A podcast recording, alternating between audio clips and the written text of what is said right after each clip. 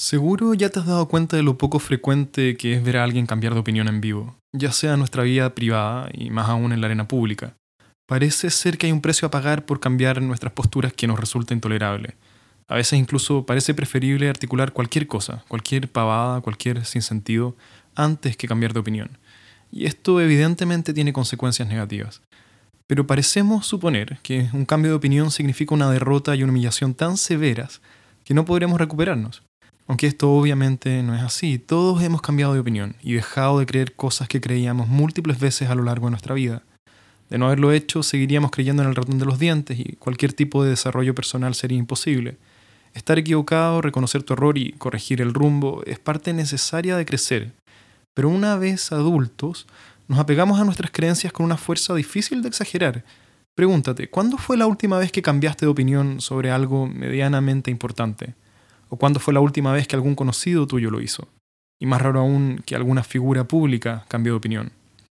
Existen ejemplos, por supuesto, pero no son comunes, y por lo general lo ocurren en privado, y lo contrario es mucho más común, ver a alguien aferrarse a sus creencias como si su vida dependiera de ello, como si cambiar de opinión significara perder una parte de quién es, porque en realidad hay algo de esto aquí, sobre todo cuando hablamos de una opinión que consideramos central a nuestra identidad, en cuanto nuestra identidad esté más atada a una creencia particular, más nos costará cambiar esa creencia o esa opinión. Pero cuestionarnos lo que damos como cierto es un ejercicio crucial si queremos crecer como individuos. Y no solo sobre lo periférico, deberíamos hacerlo sobre aquello en lo que más firmemente creemos. Ninguna de nuestras ideas debería estar eximida de escrutinio. Porque cuando hemos definido algo, aunque sea de forma tácita, como inamovible, como una certeza absoluta, nos acercamos al peligroso territorio de los dogmas y las ideologías. Un ejercicio que puede resultar útil y saludable es preguntarse qué sería necesario para hacerme cambiar de opinión sobre algún determinado tema, independiente de dónde te ubiques hoy en ese tema. Entonces, por ejemplo, si estás a favor o en contra del aborto, da igual para este ejercicio, ¿qué sería necesario para hacerte cambiar de opinión? O para hacerte al menos matizar la postura que sostienes hoy. ¿Hay algún pedazo de información imaginable que, si te fuera presentado como real, te haría cuestionar lo que crees? Si de alguna forma pudiésemos saber con certeza que la conciencia humana nace al momento de la concepción, ¿tendría alguna implicancia esto para ti? O si fuese comprobable que un feto no tiene ningún tipo de experiencia hasta el mes X de gestación, ¿haría alguna diferencia en tu postura saber esto? Estas dos cosas probablemente no sean ciertas y si lo fueran es difícil imaginar cómo comprobarlas, pero ese no es el punto.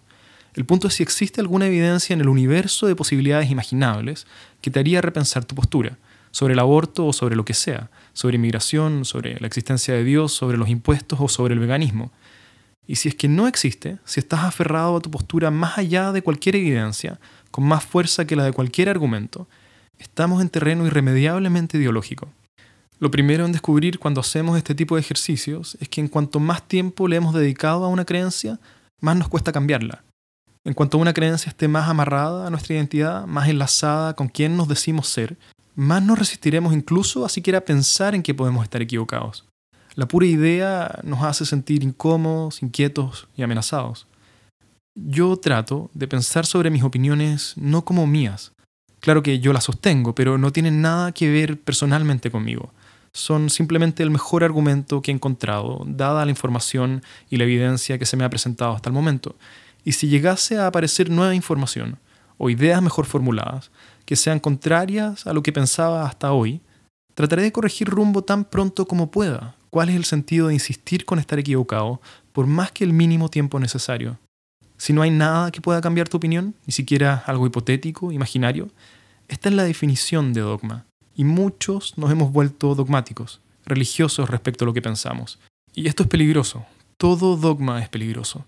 El progreso de la especie depende de que seamos capaces de conversar, de ceder, de entender al otro y de mantener la conversación viva.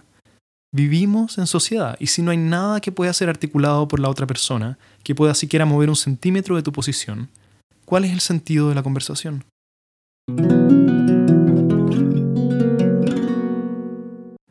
Si este contenido te resulta interesante y te gustaría ayudarme, todas las ayudas en difusión me sirven. Recomendaciones a amigos, likes y compartir en redes sociales, todas serán profundamente agradecidas.